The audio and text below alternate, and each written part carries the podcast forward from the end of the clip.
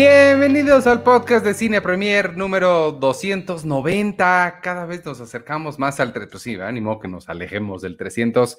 Yo soy Iván Morales y hoy me acompaña nada más un cuadrito que se llama eh, Checoche. Y para los que nos están, nos están escuchando en Spotify, igual y espérense para el 300 porque probablemente lo hagamos en video de espartanos, es decir, completa y absolutamente en outfit, de, o sea, sin, sin camisa, para que vean, que ven eh, nuestros cuerpos eh, de la pandemia, cómo, cómo estamos, cómo nos hemos puesto, como, como Vanessa Guzmán nos hemos puesto. Que si no sabes quién es Vanessa, Guzmán, Vanessa Guzmán, es una actriz de telenovelas, pero ayer me enteré que ya se volvió, que ayer ganó un concurso eh, tres veces fisicoculturismo, o sea, se puso así, pero tronadísima la mujer. Que está bien. Y antes no estaba así. No, antes creo que eh, ya hasta supe ayer fue también Miss eh, fue Miss México para competir contra en Miss Universo en el 96. O sea, tenía cuerpo de Miss Universo, ¿no? Es, delgada, lo que sea, ¿no? Pero ya ayer que la vi así estaba trabadísima porque estaban poniendo memes de ella contra Bárbara de Regil, porque ya ves que Bárbara de Regil también está. Pues nosotros vamos a estar en el episodio 300 de Espartanos. Wow. para que nos vean en vivo. ¿Te gusta, te, gusta esa? ¿Te gusta 300? Sí, sí me gusta. O sea, me gusta. yo soy fan de Snyder casi de todas. O sea, sí, sí, no, no, no, no, no, no le veo. Bueno, salvo la de las chicas estas, no sé cómo se llama. Este, Soccer ah, Punch. soccer Punch. Ah, un poquito Soccer Punch, pero tiene buenas canciones, Soccer Punch también. ¿Y, la de los búhos? Esa nunca la vi. Ah. Sí, no. Y estaba viendo, nada más puse de audio así para escucharla, la Liga de la Justicia, la de Zack Snyder, la de cuatro horas, en blanco y negro, porque no la había visto en blanco y negro. Se ve bonita, o sea, en blanco y negro sí también le da un toque padre. Ah, no, no, sé qué tanto me, interesa verla, pero me gustó mucho la, la, versión a color. Bueno, también la versión a color tampoco es como que tiene muchísimo color, ¿no? Ah, sí. y ya, y saludos aquí a todos los que se están este, conectando, dice, saludos a Fabricio, la película que quiero ver es un rescate de huevitos. Ay, qué raro que él quiera ver esa, me pregunto por qué. Ajá, yo, pues, ¿por qué será, Fabricio? Que veo old, que eres fan de Shyamalan. yo no, hasta eso, fíjate, me burlo porque él, tiene conexiones, pero este... A, yo, a mí sí me gustan mucho las películas de los huevos. yo nunca he visto ninguna película. ¿En serio? Sí, no. me, lo preguntas como si, si, te dijera nunca he visto una película de Pixar. Ya, ya, ya no la comparación, ¿no? No, pero tú tiendes a ver esas cosas que son raras. O sea, sí, hay una cosa de las personas, no sé, que les gusta la garnacha, y, pero luego ves puestos que dices, no, por más que me guste la garnacha, chamacos, ahí sí no me voy a meter. Velas, están re buenas con el confeti y el otro. Te juro hay un, hay un como tocino, ¿no? Es el tocino. Ah, así se llama el tocino. sí. Es que es, muy chistosa, perdón, a mí sí me hace reír mucho con sus babosadas. Este, eh, Penny no va a estar con nosotros hoy porque se fue a ver al Escuadrón Suicida em, y Arturo en cualquier momento se conecta. Él tampoco ha visto Escuadrón Suicida, pero vamos a hablar de ella porque Sergio la vio. Y no solo la vio, la vio, no, no, no puedes haberla visto más. No, ya estoy así, pero hasta acá tengo el Escuadrón Suicida, o sea, está, sí, digo, sí, tú no la viste. No, no, no, no, no, no. Igual y nada más para hablar, esto sin spoilers, tampoco, también es para emocionarlos un poquito. Quizás en clasificación pendiente del jueves, quizás haga algo también de, de Suicide Squad, ya para que, por si ya más gente la vio. Pero, este, mm, ¿qué de Suicide Squad? Pues fui al set, fue el, en noviembre del 2019, fui al set de, The Suicide Squad y lo que estaba viendo, lo que, ah, ah, porque estoy transcribiendo las entrevistas y demás, he entrevistado a, Margot Robbie por las tres veces que ha hecho Harley Quinn. O sea, la primera Suicide Squad, la segunda Verso Prey y esta tercera eh, por... ¿Cómo? Ah, por esta, por Suicide Squad. Oh. Y ya, pero la cantidad de, entrevistas que, híjole, sí.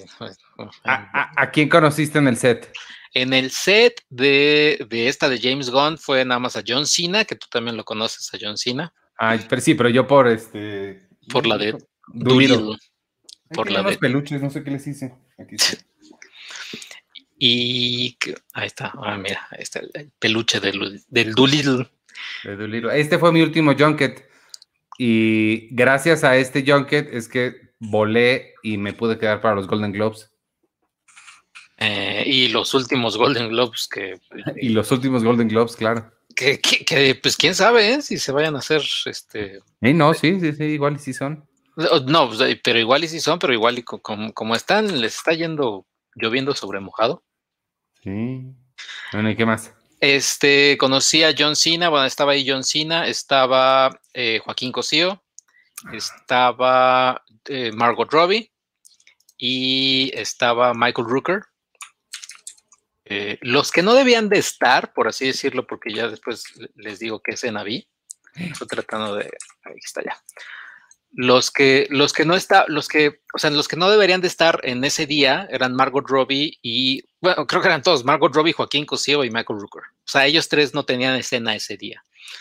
Eh, los que sí tenían escena eran justamente estos cuatro personas que estamos viendo en pantalla. Eh, estaba Idris Elba, John Cena, esta chica portuguesa, no recuerdo cómo se llama, y este otro Polka Dot Man, que no recuerdo también cómo se llama. Eh, no, el actor, no, yo menos. David, David algo. Bueno, ellos cuatro estaban. Y obviamente también James Gunn. Y lo que, lo que vimos pues, fue este, esta secuencia para quienes vayan a ver la película, esto no es spoiler, es únicamente cuando están durmiendo en la jungla y se levantan porque un personaje está a punto de comerse a otro. Eh, ah. Y esa, esa, es la escena que vimos y la escena que vi, justamente la escena que estaban rodando, no aparece en la película, que es John Cena se levanta, él está durmiendo en calzones y tal cual estaba en calzones en el set. Y se levanta John Cena porque están a punto de comerse a uno de estos personajes este, del Escuadrón Suicida. Ah. Y, ya esa es la secuencia que vimos y todo. Pero, pero ya después pasó mucho tiempo, 2019 hasta 2021. Que caso curioso, la película se iba a estrenar en 2021. Nunca se, nunca se tenía planeado estrenarla en 2020. Ah, esta no se, o sea, no se vio afectada por la pandemia. Nada, o sea, porque de hecho cuando estábamos en el set, cuando nos dicen, no, pues va a estrenarse en 2021, si fuera como de puta, pues va a faltar un buen. Sí. Y, mira todo lo que pasó. Exactamente. Y, ah, mira, aquí está, dice Cuauhtémoc Ruelas, es David Das, Dasmalchian. ¿El, el Polkadot? El Polkadot Man. Mm. Que él sale en Ant-Man, o sea, él ha salido en Ant-Man, en, en, Batman eh, The Dark Knight, la de Christopher Nolan, y en esta de Suicide Squad. Y tiene, un, tiene una novela gráfica, él escribe cómics. Órale, ni siquiera lo reconozco, fíjate, le he visto la cara y no, no, no lo ubico. Eh, él, lo que nos explicaban en el set es que él, sus, sus polka dots, sus, sus bolitas, son, son este, efectos prácticos. Ah, poco. Y veías cómo, cómo, se, cómo se inflaba, digamos. Se inflaba y además con colores, con luces LED. Wow. Se, se inflaba. La verdad es que sí, Sí, lo, lo que sí era impresionante del set es que casi mucho era práctico, o sea, veías muy poquita pantalla azul. ¿Dónde fue el, set? ¿A dónde fuiste? En Atlanta. En, ah. Atlanta, en los estudios Pinewood, que ya descubrí que ya no se llaman Pinewood, ahora se llaman Trilit Studios, quién sabe por qué, pero estaban ahí este, los eh, filmando Suicide Squad, al mismo tiempo estaban filmando WandaVision. Pero de esa no, no viste nada.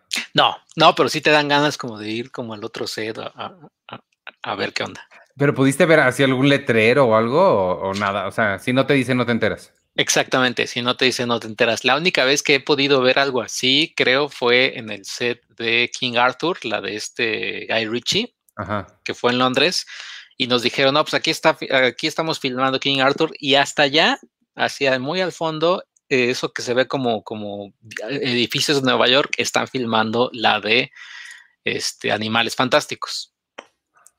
Y sí se ah. veía así el edificio y todo. Pero es cuando son estudios muy grandes y casi, casi pues comparten, ¿no? Este... Yo cuando, cuando fui al set de, ah, pues de Liga de la, no, de, yo no fui a Liga de la Justicia, ¿qué fui? Batman contra Superman, una, una de las dos. ¿Cómo es posible que no me acuerde a cuál set fui?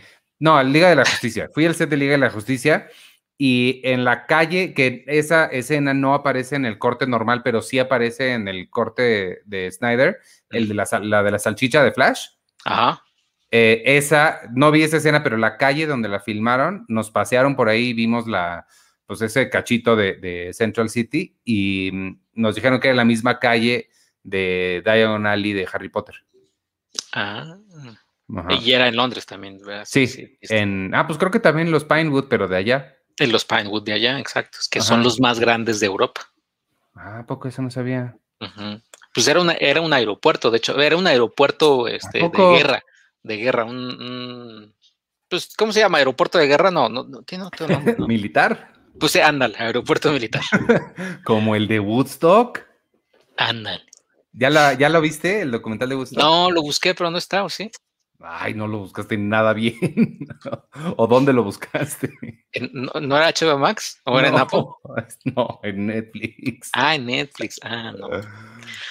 Y, bueno, este, eh, nada más aquí, eh, es que ya están diciendo que sí, que David, él sale en Flash, dicen. Ah.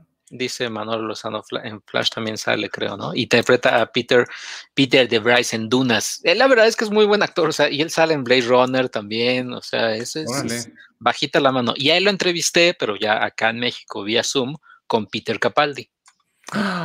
¡Wow! Peter Capaldi, no me acordaba que salía, sí, cierto. Tiene como cosas en la cabeza, ¿no? Thinker, ajá.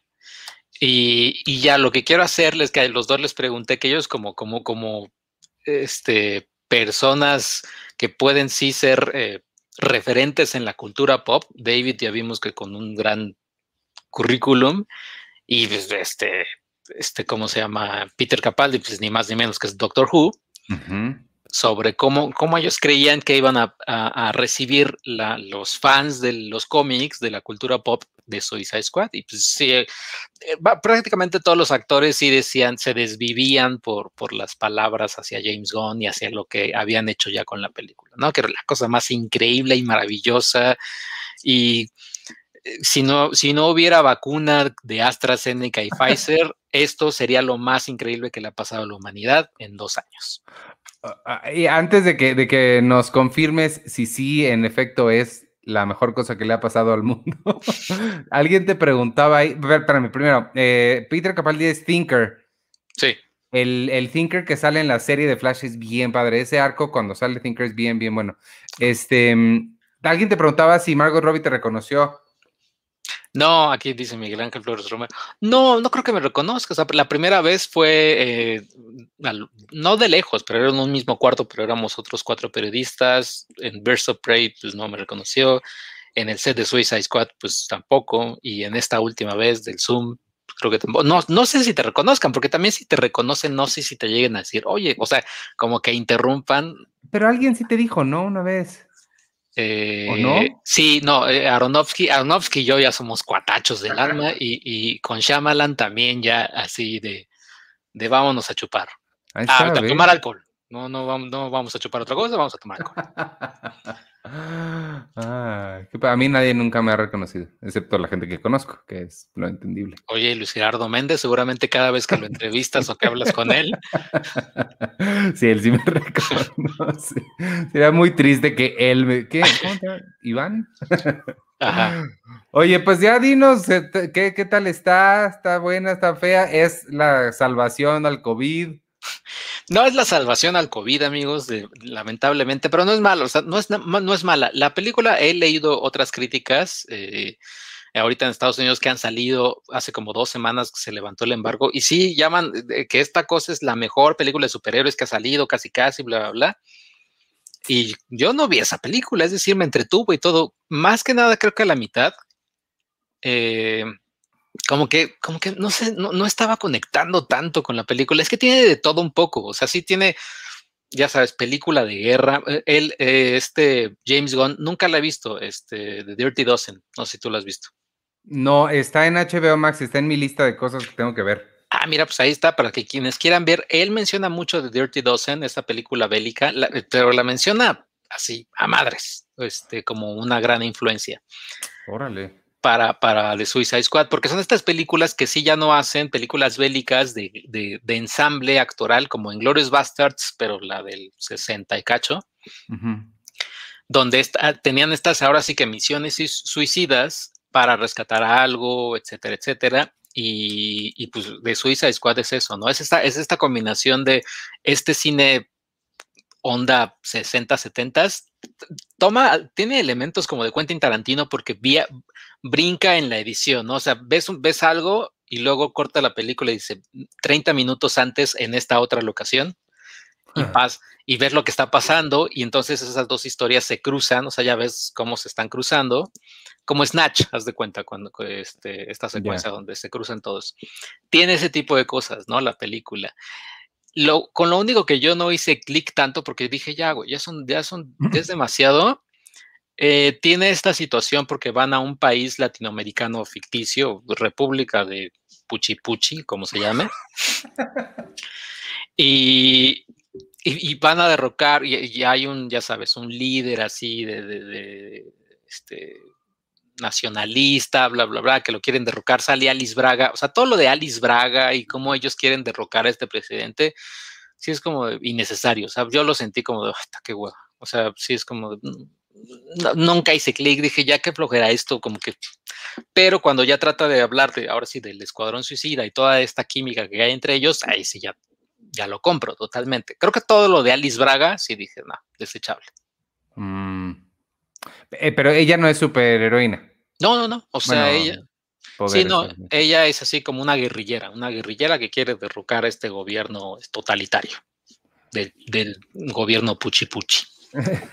Tiene, y sí, sí está chistosa al menos. No, sí, o sea, sí, está, sí está chistosa, pero empiezas como a bajar, o sea, como que te empiezas a reír mucho a la media hora, no, a, la mitad de la película dices, sigo, me sigo riendo, pero no me río como me reía en Thor Ragnarok o en Guardianes de la Galaxia, volumen 1 y 2, o sea, que ahí te estaba riendo todo el tiempo y a tope. Aquí como que ya va bajando y los, la última media hora, pues no hay tanta risa, o sea, es mucha acción y todo, hay un personaje que que pues cambia en ese sentido, como que, dice, sí, como que dices, hoy pues, no, no pensé que fuera a hacer esto o que hiciera este tipo de situaciones este personaje, pero pues lo hacen, que no para mal, o sea, sino simplemente van cambiando estos personajes, que eso es lo interesante del Escuadrón Suicida y que creo que hace muy bien James Gunn. Te encariñas con los personajes, pero eh, pero no es necesario porque pues, son, son villanos, o sea, y algunos terminan siendo buenos o algunos terminan siendo más malos o algunos terminan como la mitad, o sea, son ambiguos y eso está bien. ¿El, personaje de Idris Elba es el mismo que el de Will Smith? ¿Es Deadshot también o es otro? no, este es Bloodsport. ¿Y explican qué pasa con...? No, lo que dicen, lo que me decían en las entrevistas, eh, y, creo que tiene un punto, creo que esta Margot Robbie lo decía, es decir, eh, porque Margot Robbie también lo que siempre me ha sorprendido es que ella es súper fan, o sea, ella sí está realmente cometida con, su personaje, con Harley Quinn, ah. Y que lee los cómics, y en Suicide Squad ella dice, yo luego me brinco del New 52 a los, a los clásicos y me voy así, y Harley Quinn a, diferentes escritores de Harley Quinn, etcétera, ¿no? Y ella lo que dice es, pues tú estás leyendo un cómic de, de Suicide Squad, lo acabas, se muere X personaje en el cómic, y ya, agarras otro cómic y en ese el personaje está vivo y, está en otro lugar, las alianzas son diferentes y pues tú ya lo, compras porque ya estás acostumbrado a eso, dice, y esto es Suicide Squad, o sea, como que, no sé, mm, no, no muere en Birds of Prey, no muere Harley Quinn, pero si hubiera muerto en Birds of Prey y aquí la ves, pues eh, no pasa nada, o sea, como que dices, pues lo compras, pues. O sea, digamos que tiene, tiene la misma continuidad que tienen los cómics, o sea, tiene y no tiene al mismo tiempo. Exactamente, sí, no, o sea, y hay algunos personajes que repiten, pero sí, no, no, no, no todos, como en el caso de Will Smith y muchos. Y ya llegó aquí Arturo. Hola. ¿Cómo están? Bien, ¿y tú? Bien. Felicidades, bienvenido. Gracias. Oye, en lo que, en lo que, en lo que llegas, los dejo dos segundos porque tengo, debí haber hecho esto antes, pero no, fui al baño antes, entonces. O cerrar la, hubieras dicho, voy a cerrar la ventana porque ya está lloviendo. Ah, no. voy a cerrar la ventana porque ya está lloviendo. yo aquí nada más yo, le voy a preguntar, de aquí Rodrigo Martínez López dice, bueno, Monalicia dice, supera Guardianes de la Galaxia. Pues no creo que, la, o sea, son diferentes, creo. O sea, a mí en lo personal quizás me, me, reí más en Guardianes de la Galaxia 1 y 2 que en esta, pero me gustan a la par. Es decir, no me reí como loco con, con Batman, el Caballero de la Noche, pero, pero, pues me, pero me gustan mucho, ¿no? Este dice: ¿Dónde funciona mejor James Gunn en Marvel o DC Comics? Probablemente yo diría que aquí en DC Comics, porque él se, se explaya y es esta película, ves las vísceras y la sangre y toda la situación, como que aquí en ese aspecto sí tiene un poquito más de libertad. En Marvel, digamos, se controla porque pues sabe que le está hablando a la familia o le está hablando a cierto público y pues, pues, se controla. Aquí y aquí le vale, ¿no? Aquí todos los personajes dicen groserías. John Cena hace un desnudo frontal de 10 minutos. No, no, no. Este, y ya, no, ¿quién se muere? No, eso sí, eso sí, los que se mueren sí, aquí, aquí no tiene, no tiene, este, filtro James Gunn, o sea, sí, pero mata a quien, no te encariñes con la gente porque se puede morir a los 10 minutos o se puede morir en la media hora siguiente o así, o sea, mata un chingo, la verdad. Y yo lo único que he visto de, reacciones ante esta película fue un, no, me acuerdo si fue el cacho de una, de una crítica o un tweet que alguien o que alguien publicó en, un tweet en, en, vaya, el tweet de la crítica, que decía que la principal diferencia entre esta y la anterior era que James Gunn no veía a, Margot Robbie o a Harley Quinn como si esperaras a que todo el tiempo te estuviera a punto de hacer un baile así como de teibolera, pues. O sea, que sí había un trato muy diferente al personaje de ella, a diferencia de, lo que sucedió la película pasada. Sí, o sea, sí, aquí, aquí, y creo que el arco de, Harley Quinn, la verdad es que sí es muy interesante. O sea, es, interesante a nivel de Tarkovsky, porque, porque en la primera, la de David Ayer, pues sí, o sea, la ves y es casi pues la novia del Joker, o sea, y, es eso, ¿no? La novia del Joker y la que baila y la que hace así, ¿no? Pero, pero también, también es un personaje que, que terminó encantándole a la gente. En Verso Prey ya el Joker la dejó y es, una, es un personaje que dice, estoy bien, pero pues en realidad no está bien, ¿no? En realidad sigue como que, está como que dolida, pero además está tratando de encontrar y tiene sus amigas, etcétera. Y aquí ya es, ya me vale, o sea, no necesito el Joker, o sea, sí, no, lo, no necesito el Joker, mis amigas pueden estar en otro lado, pero pues yo estoy feliz aquí ahorita, sí, como sea. O sea, la verdad es que sí, su arco sí está, sí está padre. Qué bueno. ¿Y qué más nos preguntaban aquí? Bueno, saludos a Diego Sánchez. Alguien eh, preguntó que qué tal estaba Pete Davidson. Bien, o sea, sí, sí está, o sea, todos los personajes tienen, tienen su momento. Así aparezcan dos minutos, cada personaje tiene como que su, su, su encanto. Pero sí, no se encariñan con casi nadie. No se encariñan con Harley Quinn porque muere a los dos minutos, Harley Quinn. King Shark, esa foto está buena, Boomerang, el señor este. ¿Quién es la eh, ratita de abajo? ¿Cómo se llama? Eh, ah, Whistle. Whistle, Ratcatcher, que es la, es la hija del Ratcatcher original. Oh. Que, no les digo quién es el Ratcatcher original, que quizás algunos ya lo sepan, pero no se los digo porque está, padre también saberlo. Hay un cameo de un, de un actor de Guardianes de la Galaxia. No es Chris Pratt, no, no, es así un, un, un, así. No es Chris Pratt ni esta mujer, ¿cómo se llama? Este. no es Zendaya, este. Tampoco es Zendaya. este, ¿cómo se llama esta mujer? Em, la colombiana. Sí, sí, soy Saldaña. Soy Saldaña, soy Zendaya. Eh, no es ella ni Chris Pratt, pero hay un, actor que tiene un cameo en, en esta película. Y, ¿Qué más? Y ya, eh, lo, que estaba hablando con Iván eh, afuera del aire, el soundtrack sí es algo que pues no, no me, no me voló la cabeza. O sea, sí.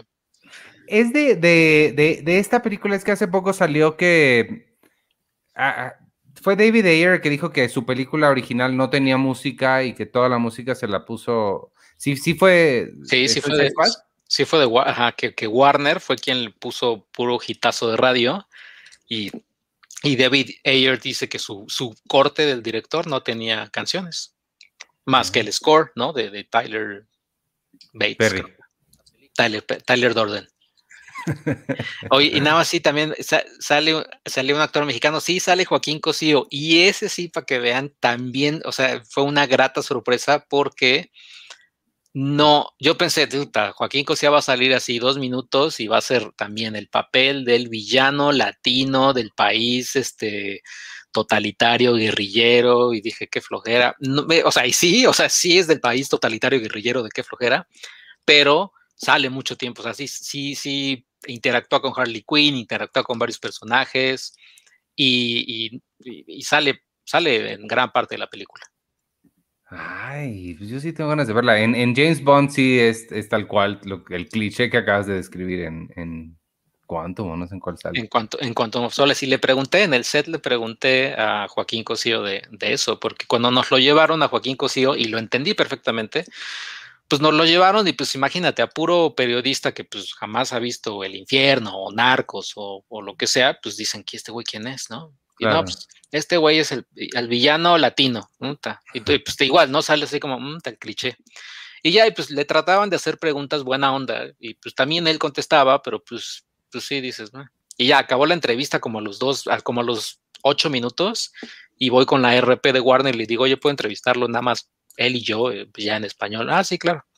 Y ya ahí ya le pregunté de, de James Bond, ¿no? De que cómo veía que pues, estuvo en James Bond haciendo esto y ahora está en esta película, qué cosas veía de, de, diferente. Y me decía, pues es que el, tamaño de la película en James Bond construyeron un hotel y no sé qué, y aquí es mucho pantalla azul, construyen muchas cosas, pero pues ya, pues a King Shark y demás, pues todo es este digital.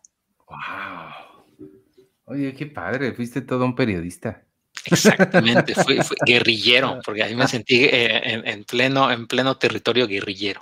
¿Cómo, ¿Cómo, le llamas a eso, Artur? Este, chacoteo, ¿cómo le llaman cuando? Chacaleo. Chacalea. Pero no, chacaleo no, chacaleo es cuando va saliendo alguien y lo abordan los reporteros para preguntarle algo. Eso es ah. chacaleo. Eso es chacaleo. No, pues entonces no fuiste chacalista. Oye, déjame le contesto a Manolo Lozano. Tengo una duda respecto al Patreon. Quería inscribirme este mes. Pues órale.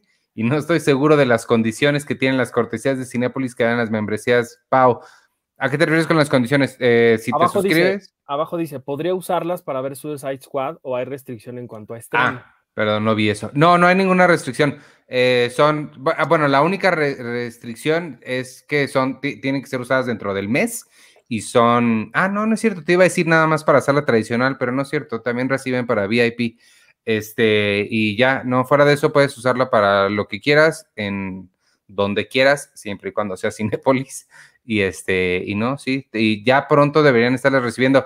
Ah, de, una vez les digo, amigos del Patreon, todavía no las reciben porque aún no me los, no nos mandan los códigos, pero este ya no debe faltar mucho. Espero que antes de que termine la semana ya lo tengan para que puedan ir a ver esta o la, o la que ustedes quieran. Oye, y nada más que quería decir. Ah, y sale Nathan Fillion, que a ti te gusta, ¿no? ah, sí, es cierto. Sale Nathan Fillion. quién es? TDK. Eh, hay un spot. Dark Knight? Eh, no, hay un spot que te dicen qué significa TDK. Es un spot. bueno, no, les va a importar porque sale en los primeros dos minutos ya te dicen, ¿no? The, Detachable Kit.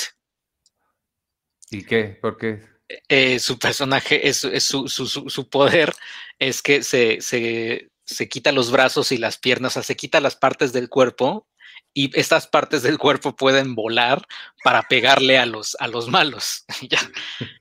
Y hasta, hasta, un personaje dice, este Joel Kinnaman dice, sí, güey, yo no escogí él, yo no escogí este equipo.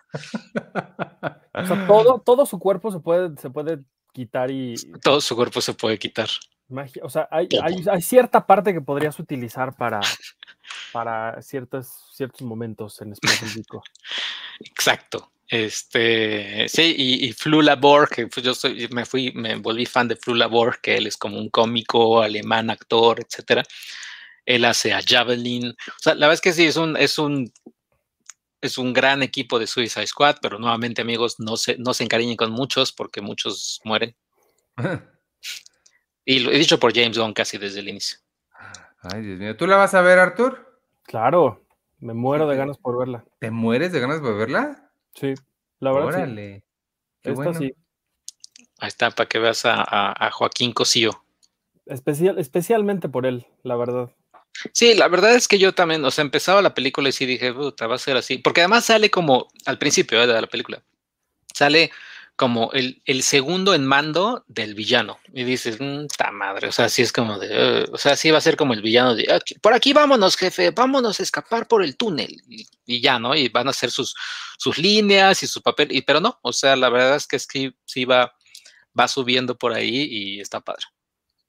Y, y además, digo, se viene como una ola de latinos en el mundo de superiores bastante interesante, ¿no? Porque digo, está, está Joaquín en esta, está Salma en, The Eternals, ah, está Tenoch en, Black Panther y por ahí están, salió el rumor ayer de que Mabel Cadena también estaría en, Black Panther, lo, cual a mí me daría todo el gusto del mundo. Sí, o sea, eh, digo, no sé, pero. Wakanda y México están, son, son eh, colindan, Wakanda y México, en el universo de Marvel. Ajá. Pero la verdad es que, digo, por Tenoch me da todo el gusto del mundo, pero por Mabel más, porque Mabel es talentosísima, ¿no? Digo, igual que Salma y que Joaquín y demás, pero, pero ella me da mucho gusto porque, pues digo, apenas su, carrera en el cine va empezando, apenas tiene dos películas, que es el, el baile de los 41 y y La diosa del asfalto, que estrena la próxima semana en, Netflix. Entonces, digo, no es que su carrera sea muy larga, pero las cosas que ha hecho han sido muy buenas. Y si lo que viene después de esto, eh, o sea, en, el cine es, Black Panther, pues imagínense qué increíble serie. Y hay que decir también que Black Widow, digo, no tiene un mexicano enfrente, pero lo tiene detrás. El, fotógrafo es Gabriel Beristain, es mexicano y él, él, hizo la película de, de Black Widow ya no está disponible en Disney Plus, amigos, porque la quitaron. No es cierto. Sí, te lo juro. O sea, ya no, o sea, yo el viernes, el viernes dije, a ver, voy a, voy a checar. Ya no está, o sea, puedes entrar a verla, ¿no? O sea, pero nada más es ve el trailer y ya no, puedes, ya no puedes comprarla. Pero seguramente ha de ser lo que pasa con estos estrenos de Premier Access, porque, por ejemplo, Cruella también la quitaron después de. Tienen una fecha. Ah, sí. disponible de tal día a tal día. Y después de esa fecha la quitan pero Black Widow tenía tres semanas. Según yo, les daban casi el mes. O sea, la quitaron, la quitaron quizás al, al tiempo. Mi teoría es que la quitaron porque en una de esas Disney va, va, a llegar un arreglo con Scarlett. No, yo no creo que lleguen a juicio, pero van a llegar un arreglo de, sí, güey, ya te damos tantas ganancias de Disney Plus. Pero entonces para llegar a ese arreglo dijeron, quítamela ahorita para ya no, ya, ya no generar ingresos. Lo que yo no mm. entiendo bien, y, o sea, la génesis del problema es, al ser ella productora, de ahí viene el problema, ¿no? Sí. Ok, ok, sí, porque, eh, porque estaba viendo que, que a lo mejor Emma Stone y Emily Blunt también hacían como lo mismo, pero según yo, Emma sí es productora ejecutiva de, de Cruella, pero creo que Emily no. De eso sí no estoy, no estoy seguro. O sea, no es como que digas, ah, yo soy estrella de Disney, mi película salió ahí, ahora los va a demandar. O sea, no, no sería por ahí el caso, pues. Sí, no, no creo, a menos que haya otro tipo de contrato o, algo, o, que el que haya sido en Disney, en Disney Premier Access, no le haya permitido a Emily Blunt, pon tú, si tenía un contrato con Avon, ¿no? de, de de aparecer y entonces Emily Blunt puede decir, oye, pero yo le prometí a Bond que iba a generar tanto con esta película, pero tú me la pusiste en Premier Access y por eso que me la pusiste en Premier Access ya no pude lograr tanto y entonces estoy quedando mal con Avon, entonces te demando, una cosa por ahí. Ya sabes que en Estados Unidos puedes te pueden demandar hasta si les si los ves feo a sus bebés. Sabes que hubo una vez una persona que algo le pasó, demandó a Dios y ganó la demanda porque Dios no se apareció en la corte. Te lo juro, no es, no, es chiste, sí, búscanlo. O sea, es como, es como la, la, fiesta que hizo Stephen Hawking, ¿no? Sí fue Stephen Hawking. No sé.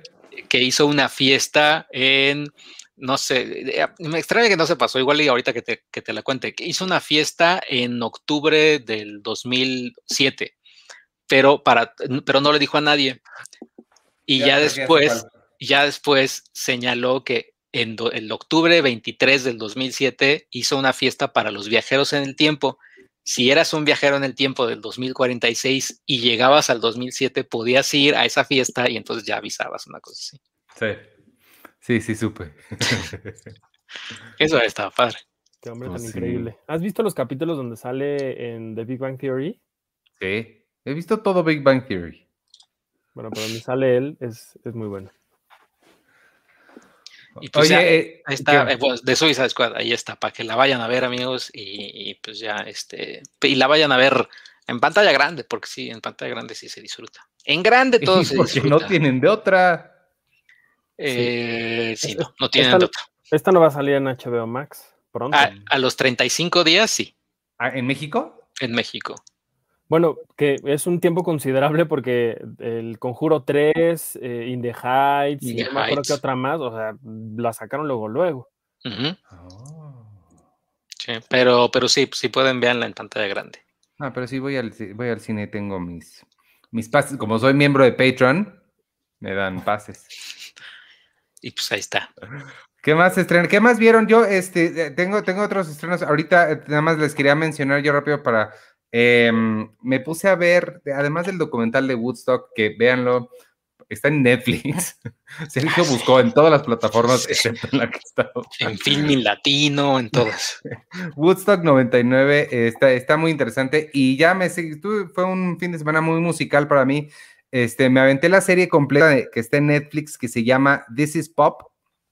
Empieza, les había platicado ya una vez porque vi nada más el primer episodio con los eh, Boys to Men y estuvo bien, está padre, bien, pero no me dio muchas ganas de seguirle, pero no sé por qué, como que andaba musical, te digo, y este, puse el, segundo episodio y ya los, me, lo aventé completo, está bien padre, les va, eh, ¿a ti que te gusta la música?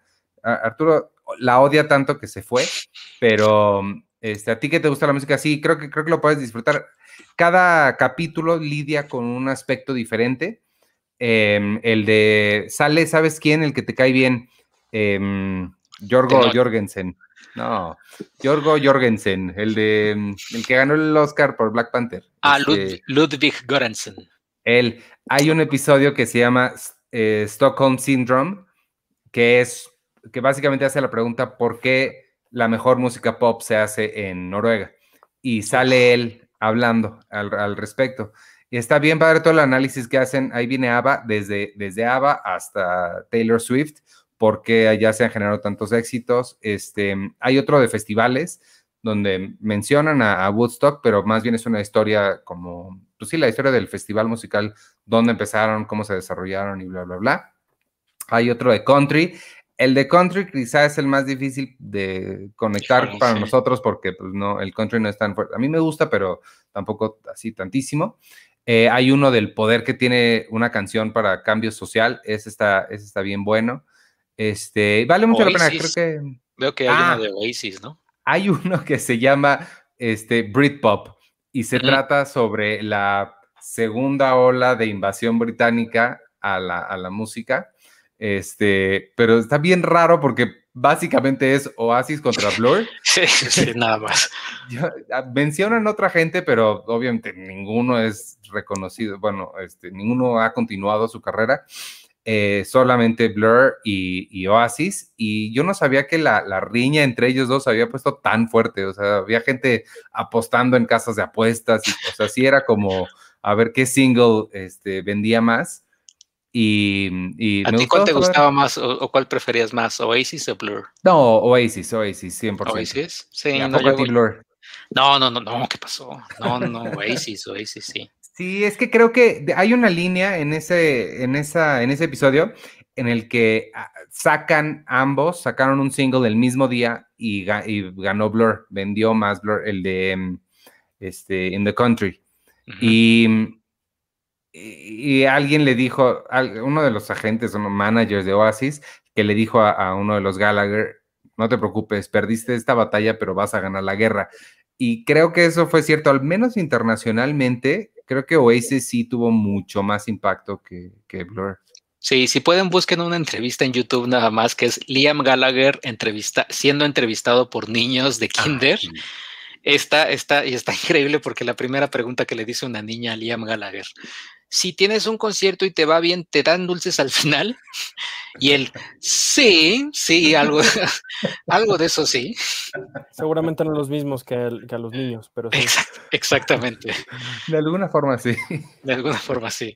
Pero búsquenla, está, está chistosa. Pues voy a ver este de This is Pop, que va a ser algo completamente diferente al que yo vi de la historia del metal, que está en Prime Video, que, que son como 10 episodios de eh, géneros del metal, que el metal es también vasto y enorme y, y luego muy tonto en algunos, pero, pero sí. Y si también pueden ver, ¿tú llegaste a ver, Arturo, el de la música, el, el de Gustavo Santaolalla?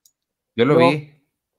¿No? No, pero ¿sabes qué les iba a decir? Que está en, en- en Apple TV desde esta semana un documental, una serie documental con Mark Ronson, que se llama El arte del sonido, que sale Paul McCartney y tiene muchos invitados más que no son propiamente grandes celebridades, salvo Paul McCartney, pero son personas que son más como pues ingenieros y que tienen como mucha, eh, vaya, el, el- mu- mucha historia detrás, ¿no? De, de- de los escenarios o de bambalinas y, y me parece un ejercicio muy interesante porque, pues, Mark es bastante talentoso, a mí siempre me ha gustado mucho. Yo lo conocí cuando hizo una colaboración con Amy Winehouse, no me acuerdo si hizo una o dos, que es Valerie, y después, bueno, con Bruno Mars y demás, pero, pero bueno, me, me parece que está, está padre pues esta, esta serie que les digo son ahorita son seis episodios y está en Apple TV Plus. Ese está bueno. Mark Ronson también sale en este de, de This is Pop. Me falta terminar el del metal, tío, que me quedé como a la mitad. Uf. Pero, pero sí, sí, Oye, sí, ¿quién sí, sería? sí, diferente. ¿Quién sería de Oasis a Blur? Obviamente sí hay un, hay un océano de diferencia, claramente, pero de, por ejemplo, este, en, en el pop en México, ¿quiénes serían así? OV7 versus Cabá, Sí, Maná, cómo no. Maná versus Alex Sintek y la gente normal, y Café ese- Tacuba contra Maldita Vecindad. sí, cómo no. Y Magneto Mercurio. Y los Timbiriches. No, Timbiriches no tenía nadie, ¿o ¿sí? No, nadie en contra. Hash, las de Hash no sí, sí están peleadas, ¿no? Las Hash con Belinda o con quiénes? Sí, las Hash están peleadas con Belinda. Bueno, pero Timbiriche no, no, no era como que tuvieran competencia, pero digamos que en algún momento de niños era Timbiriche contra Parchís. Ah, claro. Pero sí, bueno, pero eh, ese sí, sí, sí, sí. O sea, Cabá y OV7 sí son amigos, hasta han hecho Sí. conciertos. Blur y Oasis sí se odiaban. O sea, sí era así de te veo y te pego. Sí, y sobre todo los Gallagher. Los Gallagher que eran más de barrio, eran más Son- rudos. Blur, Blur pues, era más, más, pues, más tranquilones. Justo esa es la diferencia que hacen, que ellos son de, de- de barrio y los otros todos fresas de la, de la condesa. De Manchester. Y hablando de fresas de la Condesa, bueno, estos no eran, eran de la Condesa, eran de España, pero hay un documental de Parchís que está en Netflix. Ah, sí. Está muy bueno, la verdad. Yo lo vi en un festival de Guadalajara. Yo la verdad es que de Parchís solo ubicaba quienes eran, nunca, nunca escuché así, mm, vaya, no fueron ni siquiera de mi generación ni nada. Llegaba a conocer una que otra canción, pero ver un documental de ellos de la forma en la que lo narran me pareció bien interesante. Véanlo, está en Netflix, creo, todavía.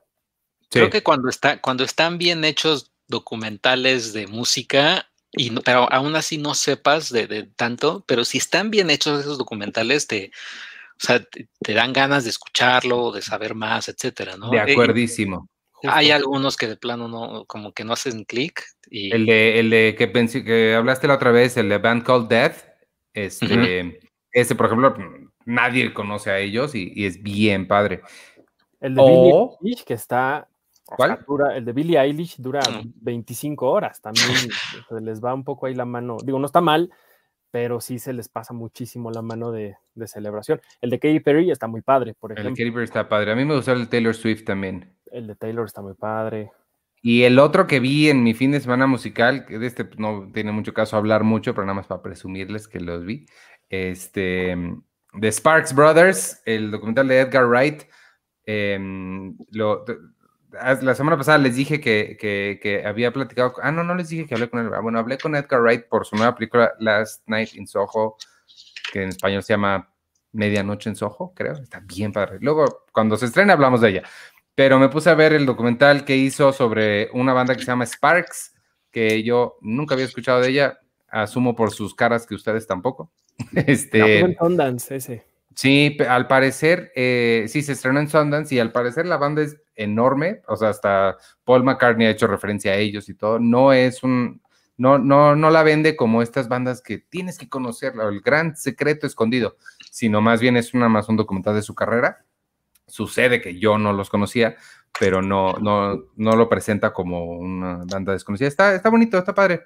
Creo que hay, hay mejores, pero, pero está padre, le quedó, le quedó muy bien al señor este, Edgar Wright. Mira, y Joana Robles, si los conoce, están entretenidos, son chistosos. Y sabes que ellos, la parte más triste de todo el documental es que pasaron toda su carrera, no han pasado toda su carrera queriendo hacer cine. Este, ahí está, mira, el misterio de Soho. Han pasado toda su carrera queriendo hacer cine, iban a hacer una con Tim Burton que se les cayó, iban a hacer una con Jack Tati que se les cayó, y al final, por fin lo lograron, y resulta que escribieron Annette, la de Leos Carax que ganó Cannes, la escribieron ellos. Entonces, eh, se une bonito con 2021. Tuvieron un concierto masivo en Cancún, sale en el documental. O sea, sí son grandes, nada más sucede que yo no los conozco, pero... Cancún, Cancún no durante la pandemia, porque eso de concierto masivo Cancún ya es como de ya no, ya no nos ayuden, compadres. No, no, no, no, antes de la, antes de la pandemia. Ah, ok. Oye, ahorita que, decías, Checo, de, lo de Black Widow, mira, así aparece en, a ver, déjate pongo dónde está. Estreno 25 de agosto de 2021. Debido a los acuerdos vigentes, demanda, este título estará disponible el 25 de agosto de 2021. Ah, sí, no, sí te digo, o sea, es que sí, sí me sonaba ahí medio rarillo. Sí. Hay que ver Jungle Cruise. Jungle Cruise seguro va a seguir, porque no, bueno, a menos que, Emily Blunt diga, o, o The Rock digan, ¿saben qué? Pues los demando. Pues es como este Gerard Butler que demandó a los de eh, ¿qué? Londres bajo fuego porque no recibió regalías, eh, o sea, en 10 años, chavo, hiciste la película hace 10 años y no, no te dieron regalías. No, pero fue de la última que salió, ¿no?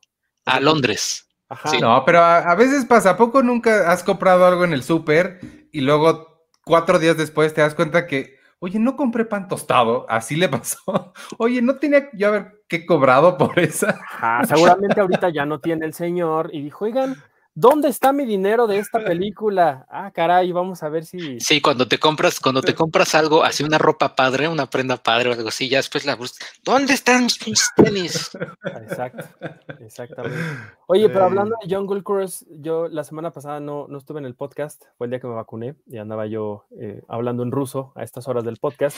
Eh, pero eh, me, bueno, yo fui al set de esta película en, en Hawái. Ah, es cierto. Y la verdad es que fue una experiencia bien bonita porque el, pues imagínense, Hawái.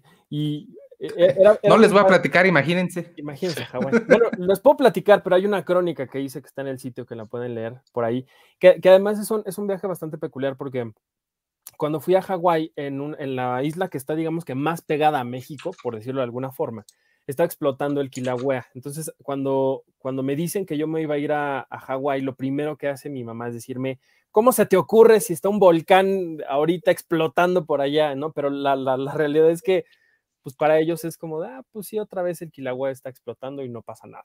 Y, y sí, la isla donde yo estaba, que era una isla bastante alejada de, de donde está el volcán, pues no, no hubo ningún problema. Ahí fue donde se llevó a cabo una buena parte de, de esta película. Y después tuve oportunidad de viajar otra vez, ya no a Hawái, sino fui a Atlanta. De hecho, el último viaje que hice antes de que, de que el mundo se acabara, ya estaba, el, el COVID ya había iniciado, pero pues todavía nosotros eh, seguíamos trabajando normal. Y, y me acuerdo mucho de, de, de, lo que fue como ese último viaje, porque en Hawái tanto Emily como Dwayne llegaron y nos saludaron a todos los que estábamos ahí, todos los periodistas del mundo así de la mano y muy sonrientes y cómo están y qué gusto verlos y demás. De beso. la roca, la roca de beso. De beso, de beso francés. Y, y, en Atlanta, pues ya nada más los dos se acercaron así como de, de, lejitos, ¿no? Con la mano así de hola, ¿cómo están? Y este hombre. ¿Ya traían cubrebocas? Todavía nadie traía cubrebocas, no, nadie, nadie. Y, me acuerdo mucho de Dwayne que traía un, botecito como de este tamaño, así, o no sé si yo lo veía así porque él tiene unas manos gigantes, pero traía así su botecito de gel en la mano y todo el tiempo se estaba echando, así como eh, alguien le hablaba y se echaba gel, ¿no? O sea, como si era una cosa muy extraña. Pero, pero bueno, acordarme de, de, todo lo que sucedió en 2018 cuando fui a, a Hawái, también de este último viaje que hice Em, previo a la, a la, pandemia que fue a Atlanta.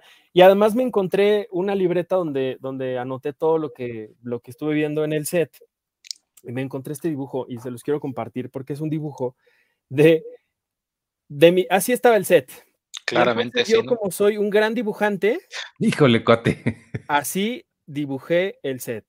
Entonces, me dio, me dio mucha risa ahora que estaba, que estaba leyendo mis, mis anotaciones para hacer la crónica de, de, justo de la visita al set y, decir, bueno, al menos el dibujo feo que tengo me ayudó a saber o acordarme cómo estaban las cosas por allá. Entonces, si no han visto em, Jungle Cruise, la pueden ver en, en Disney Plus, pueden leer mi crónica que está en, el sitio y también por ahí está la crítica que hice de la película, que la verdad no está tan padre, no me encantó. Ah, eso te iba a decir, está, está, o sea, comparada con otras películas clásicas de la jungla como George of the Jungle. Lo que pasa es que todas esas películas clásicas de aventuras justo te dan eso. Y, realmente se convierte en una aventura desde la pantalla con los protagonistas de esta película. Y, esta de cierta forma sí lo tiene, pero se queda a medias en muchas cosas como que tiene eso para hacer una gran película de aventura súper emocionante y no lo es por alguna razón.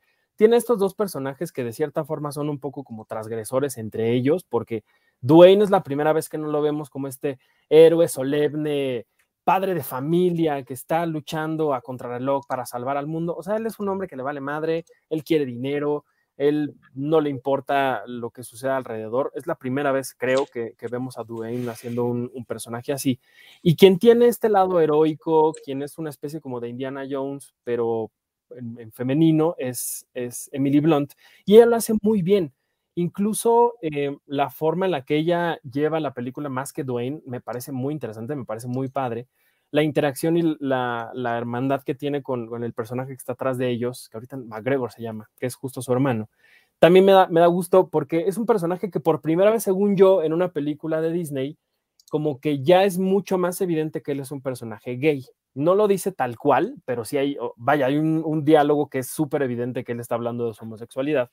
Y como que tiene muchas cosas que dices, órale, qué chingón, como que esto va para otro lado. Pero al final la película termina siendo como una cosa súper genérica de película de aventuras. O sea, todo lo que ustedes se imaginan que los libros de texto te dicen, una película de aventuras tiene que tener víboras, eh, pájaros, eh, plantas extrañas, insectos gigantes, villanos con acentos de Alemania, ¿no? Preferentemente, si no latinos. O sea, todo lo genérico lo tiene la película y termina, creo que como que dañándola muchísimo. Y al final es como, eh, o sea, no da, no da para mucho. No, creo que no, no me emocionó tanto como, como yo pensé que me iba a emocionar al estar en, el set, al ver lo que estaban haciendo. Y también me di cuenta que, es una película que por alguna razón le rinde demasiado homenaje a esta atracción de, de, Jungle Cruise.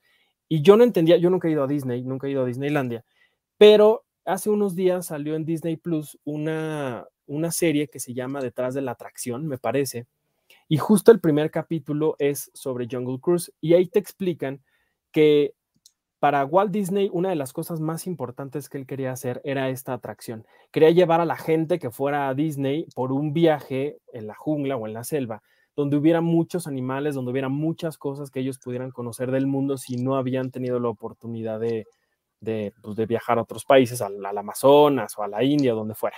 Entonces, como que ahí te hablan mucho del obsesionado que estaba él por darle a la gente una atracción súper padre con animales ahí mecatrónicos y, demás. Entonces, en, esta misma serie te hablan de muchas frases que se dicen en este viaje, como muchas cosas que, que se tenían que seguir por regla, por guion, como demasiados chistes malos, como chistes de papá, como algunas frases, como algunas cosas que se tenían que hacer cosas que están en la película. Y hasta que vi este especial dije, ah, con razón, porque hay muchas cosas que cuando vi la película dije, ¿esto qué? O sea, esto tiene que ser chistoso, esto es relevante de alguna forma. La verdad es que yo no lo entendía. Y ahora que vi como esta parte de, de, la vida real, pues de lo que es Jungle Cruise, la, la atracción en, en, en, Disney, en Disneylandia, como que ahí entendí mucho y dije, bueno, pero ¿por qué están ¿por qué? ¿No? O sea, qué chido que la gente vaya a Disneyland y vea esto y que haya sido importante para Walt Disney, pero llevar eso a, una película como que no, la verdad Oye, Y no hay, no hay un chiste, yo, yo sí lo hubiera puesto y sí me habría reído, no hay un chiste donde mm. se quiera subir un niño y le diga a la roca, no, porque si mides más de un 1.30 sí puedes subirte a, este barquito, si mides menos de 1.30, no, amigo. Hubiera sido más chistoso, pero de, pronto hay cosas como que yo decía, ¿aquí esto qué, no? Y ya cuando lo ves que, es, que son cosas muy comunes en Disney o que la gente medio se ríe con eso en Disney y dices, ah, en el, vean el, documental de The Imagineers que también está ahí en, en Disney Plus. Es sobre Walt Disney y sobre los parques. Está bien. Cuentan esa misma historia, seguro no con tanto detalle, pero está bien bueno si les interesa la historia de Disney y los parques. The Imagineers. Se podría decir que está mejor Jungla de Cristal con Bruce Willis. Pues sí. La que, la que es eh, duro de matar aquí en México, pero en España es Jungla de Cristal. Sí, no está mal, o sea, la verdad es que no está mal. Y, quien la vea, creo que lo va a disfrutar. Son dos horas y cachos, es un poco larga, pero, pero me parece que es bastante disfrutable. Em, el tiempo creo que no es lo que más me molesta, porque por ejemplo, Piratas del Caribe, la primera dura dos horas y media, si no me recuerdo. Pero a mí me parece está bien la, buena. la primera de Piratas del Caribe es muy buena. Que ya después se les haya ido de las manos y eso haya sido un cagadero como terminó siendo, es otra cosa, pero la primera película sí fue muy interesante y creo que si esto hubiera sido un poquito más, se hubiera arriesgado un poquito más, porque ya tenían todo para hacerlo, podría detonar una, una saga mucho, muy interesante, que seguramente lo va a hacer porque le fue bien, porque estos dos tienen un carisma y una química envidiable, se llevan súper bien. Yo pude verlo en el set y, la, después la, la, siguiente vez que los entrevisté. Entonces, pues a ver qué pasa. Por lo pronto creo que esta primera entrega como que se queda medias en absolutamente todo y, pudieron haber hecho un poquito más. pues mira, me la vendiste lo suficientemente bien para verla cuando salga en Disney Plus gratis. Pues sí, sí, sí, sí.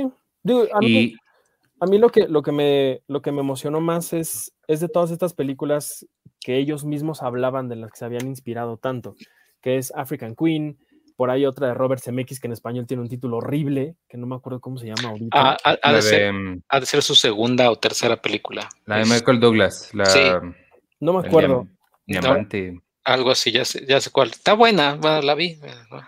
Algo así. Y también, obviamente, pues Indiana Jones, ¿no? O sea, creo que me dieron más ganas de volver a ver esas películas que, que, Oye, pero también está, está, está chistoso porque Disney ha querido hacer, o sea, repetir el mismo éxito que Piratas del Caribe, que es un, que es un juego, con esta, con, con Tomorrowland, que nada más le gusta a Iván, esa película. Uf, Tomorrowland es increíble. Este, Brad Pitt creo que ya ni, la, ni le gustó esa película, pero, pero Tomorrowland. Tengo mi monito de, ¿dónde está? Y, y ya, Eddie Murphy, la, la, casa embrujada, ¿no? La casa embrujada y que y, la siguiente, que no creo que vaya a ser, es la de la, la, Torre del Terror con Scarlett Johansson, pero claramente no va a pasar esa película. Oye, no sé dónde está mi monito de George Clooney. Aquí está, ya lo vi. ¿Tú crees que, ¿tú crees que dejen de trabajar juntos? No, no creo. O sea, al final es, el, el billete es el billete. Y, y, no creo que no creo que dejen entrar. Ahí está George Clooney en, en, Tomorrowland. En Tomorrowland, para quien nos esté escuchando. En cualquier día de la semana en su casa, ¿eh? Se ve o en cualquier día de la semana en su casa, porque es el Funko más, más, más genérico. Más genérico que puede haber. Sí, un poco sí pero yo no creo que, o sea, es como, por ejemplo, cuando corrieron a James Gunn, o sea, todos dijeron, no manches, sea, James Gunn ya va de Marvel y pues ahí está, va, va, a ser Guardianes 3, el especial de Navidad de Guardianes de la Galaxia, o sea.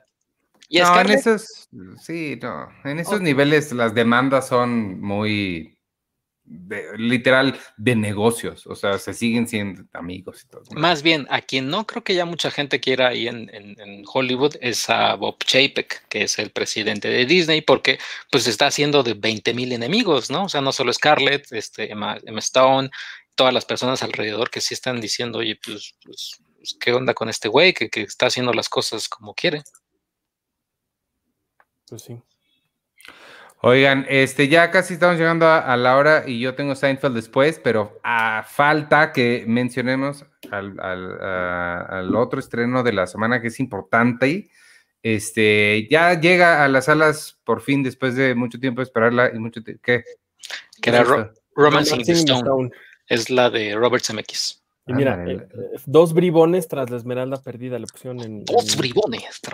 Romancing the Stone, dejémosle. Este, una película que a mí me emociona mucho porque, mm, por, porque está muy buena, pero además porque conozco a varias personas involucradas, me da mucho, mucho gusto.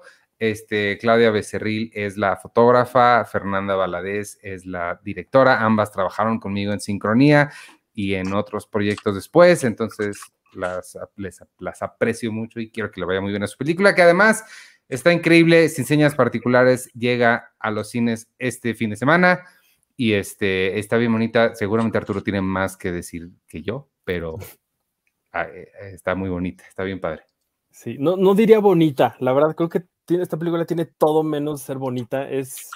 Fotografía, o sea, estéticamente es muy bonita. ah, no, claro, o sea, está, está muy bien hecha, porque Claudia Becerril, no sé eh, de qué forma la criaron, pero lo que ella fotografía es increíble, la verdad, me, admiro mucho el talento que ella tiene con... Tiene un corto que en, filmado en Acapulco, en una playa, uff, no sabes qué cosa. Se llama Insonora. ¿Insonora? Sí, porque se trata de un día, es que de veras yo y mis ideas, el, el, agua pierde su sonido, entonces la gente no sabe qué está pasando, pero no se entiende nada porque no tengo las habilidades de, lenguaje cinematográfico de Edgar Wright, este, y ya, fin, pero está muy bonita. Ese nunca lo vi. Continúa. Ese nunca lo vi. Bueno, eh, sin señas particulares es una, es una película que, tiene un, origen bastante interesante. El, trabajo, la tesis con la que Fernanda se tituló del CCC es un cortometraje que se llama 400 maletas, donde conocemos a una mujer que está buscando a su hijo desaparecido, que lleva mucho tiempo eh, que él salió de casa para irse a Estados Unidos y no sabe nada de él y entonces pues se dedica a buscar algo que le diga dónde está su, su paradero. Y digamos que que ahí, es la, ahí se detona la génesis de, de, Sin Señas Particulares. Este cortometraje fue en 2014 y tiempo después esta, esta historia, pues digamos que se transformó en, en el largometraje que estuvo premiadísimo desde Sundance hasta Morelia y los premios Gotham y los que ustedes quieran. Estuvo verdaderamente en un montón de, festivales y en cada uno de ellos siempre se llevaba alguno que otro premio, justamente para Claudia, creo que en, San Sebastián, si no mal recuerdo, varios, se llevó, se llevó varios premios. Y justamente la, historia trata de eso, de una mujer encarnada por Mercedes Hernández, quien está buscando algo que le diga dónde está su hijo, porque lleva mucho tiempo desaparecido. Y como en este país esto sucede todos los días y es algo de todo el tiempo, ella se encuentra con personas que la irán acompañando en esta travesía porque estas mismas personas siguen siendo eh, o, siguen sufriendo por lo mismo que, ella, ¿no? A veces con mucho más dolor, a veces con menos, a veces en situaciones tremendamente espantosas y horribles que mm, verlas en la ficción suena a algo imposible, suena a algo que, que dolería muchísimo, que sería imposible creer que suceda en, la vida real y tristemente en este país ocurre todos los días y el sadismo y el salvajismo y las cosas que nos enseñan y se dicen y ocurren en sin señas particulares son cosas de, la vida diaria y creo que eso es lo que a mí más me, me impactó de, de toda esta historia que les digo, está perfectamente fotografiada por Claudia Becerril. El guion está coescrito por Fernanda Valadez y por Astrid Rondero, quien también dirigió Los días más oscuros de nosotras hace, hace no mucho tiempo. Y la dupla que ellas dos han hecho ha sido, ha sido fabulosa. Por ahí viene una tercera película que están escribiendo y que va a estar en, en, Morelia, en un taller de, de, guion, por ahí leí el, el otro día. Y la verdad es que les digo, la, mancuerna que ellas dos han hecho ha sido, ha sido bien interesante y permite que veamos historias como estas, historias muy humanas, historias en donde Mercedes puede interpretar a una mujer que nos transmite absolutamente todo con la mirada, que nos transmite todo con esta travesía que está haciendo en este México súper doloroso, súper feo. Y que tiene una secuencia que me atrevo a decir que es una de las secuencias que más me ha impactado en toda mi vida de lo que he visto en el cine, no nada más de México, sino en general que es una secuencia que ocurre casi al final, cuando, cuando, se, cuando nos platican qué ocurre con un autobús en una carretera en medio de la noche en, este país. Entonces, yo tuve oportunidad de verla cuando fue el festival de Morelia, la vi en, en mi casa, estábamos todos encerrados todavía, y no he tenido oportunidad de verla en una sala de cine y me muero de ganas por verla en una sala de cine porque seguramente se ve, se escucha y todo lo que nos transmite la película debe ser mucho más impactante verlo en, una pantalla grande. me da mucho gusto que este tipo de películas sobresalgan y sobrevivan a, lo que está sucediendo, tanto en la pandemia como también en las, las cuestiones legales y administrativas que ocurren ahora en el cine mexicano. Esta creo que es de las últimas que se llegó a hacer con estos estímulos como Foprocine, como, como Fidecine. Esta es la ópera prima de Fernanda Valadez. y vale la pena mucho ver este tipo de películas, celebrarlas, compartirlas y, apreciarlas y aprovecharlas cuando estén en, la pantalla grande. El, esa, e, esa secuencia final de que habla Arthur, no estoy seguro a cuál se refiere porque hay dos que a mí hay dos secciones del final que a mí me impactaron mucho. El, una, una, pero pero bueno, no, no, no, quiero decir más para no spoiler, pero, pero sí, lo que está diciendo sí tiene, yo estoy completamente de acuerdo. Yo usualmente no, no soy tan efusivo con, con, este tipo de películas porque sí tienden a, a, deprimir un montón y las siento muy duras, pero este, digo, sé que estoy sesgado por, por, porque las conozco, pero, pero sí vale mucho, mucho la pena. Si pueden ir a verla y este, de verdad no es no es el tipo de cine mexicano que te cae gordo. O sea, sí, de verdad, este son el tipo de películas. Miren, esto es, cuando los que se quejan del cine mexicano, estas son las que tienen que ir a ver para que vean que no todas son como las que ustedes creen que son. Bueno, también depende, ¿no? ¿Qué tal que hay quien se queje de o hay, o hay quien quiera, Ay, es que a mí me gusta ver las de huevos. Pues ya. Ey, ey, ey, ey, ey. A mí me eh, gusta ver las de huevos también. A mí, también. Que por cierto viene una nueva. Viene una sí, nueva. Ya, ya hablamos de ella al principio. los, huevitos. Con eso abrimos. Y, y está ah, bien. Si únicamente quieren ver las de huevitos, está bien. No hay que obligarlos a, que vean. Pero sí hay cine mexicano muy feo. claro, pero como en todo en el mundo. O sea, Exactamente. creo que tendemos mucho a o sea, al cine mexicano lo vemos con lupa, ¿no? Pero claro. una película francesa que está hecha con dos pesos y es una basura, y ay, la vamos a ver y la aplaudimos. es que está en francés, Artur. Exacto, nos sentimos la gran caca porque está hablada en francés. Cuando, cuando, pues no, o sea, todo el mundo tiene sus joyas, su basura, sus cosas buenas, sus cosas malas, pero lo bueno o lo, o lo que podríamos celebrar es que a lo mejor por 25 cochinadas que se están haciendo, hay el dinero suficiente para hacer una cosa buena. Y eso creo que es, habla de la industria y habla de, lo que se podría hacer si tuviéramos muchos más recursos y muchas más posibilidades de que películas como esta, como Sin Señas Particulares, puedan llegar a los cines. Porque a beneficiar a una película como esta es beneficiar a una industria en la que casi está hecha por puras mujeres. Casi siempre Fernanda y Astrid trabajan con puras mujeres, lo cual cambia mucho la industria, ¿no? Estamos hablando ahorita de, de, Claudia, por ejemplo, de Mercedes, etcétera, etcétera. Ahora imagínense las personas que con su ópera prima pueden juntar bastantes recursos para seguir haciendo su cine y hacer cosas igual por esa misma línea que las ha caracterizado. Eso es lo importante, eso es como lo que en teoría tendría que suceder. Tristemente no sucede, pero bueno, ahí es donde ya nos toca a nosotros decir, bueno, podemos ir a ver también esta película ahora que salga en el cine. Oye, ¿cuál más rápido? ¿Cuál creen que vayan a mandar como su selección oficial para el Oscar y para el Goya? ¿El baile de los 41 o sin señas particulares? Uy. No, yo espero que esta. Yo creo que, yo creo que esta. Mira, no sé. ah, bueno.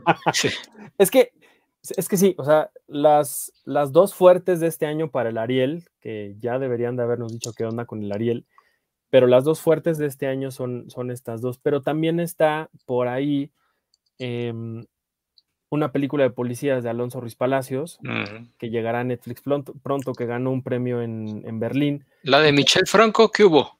¿Qué hubo? Es nuestro caballero de la. De, No, porque es, la academia. Es la academia. Y en la academia, Michelle no, no les gusta.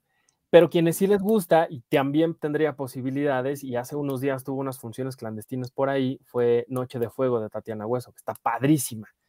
Entonces, o sea, este año sí estaría, estaría bastante competido. Lo siento por Edgar Apanco, porque él soñaba que Cindy la Regia estuviera en todas las nominaciones o incluso la mandaran algún premio, pero no, no va a suceder, querido Edgar Apanco. Seguramente sí estará entre estos dos.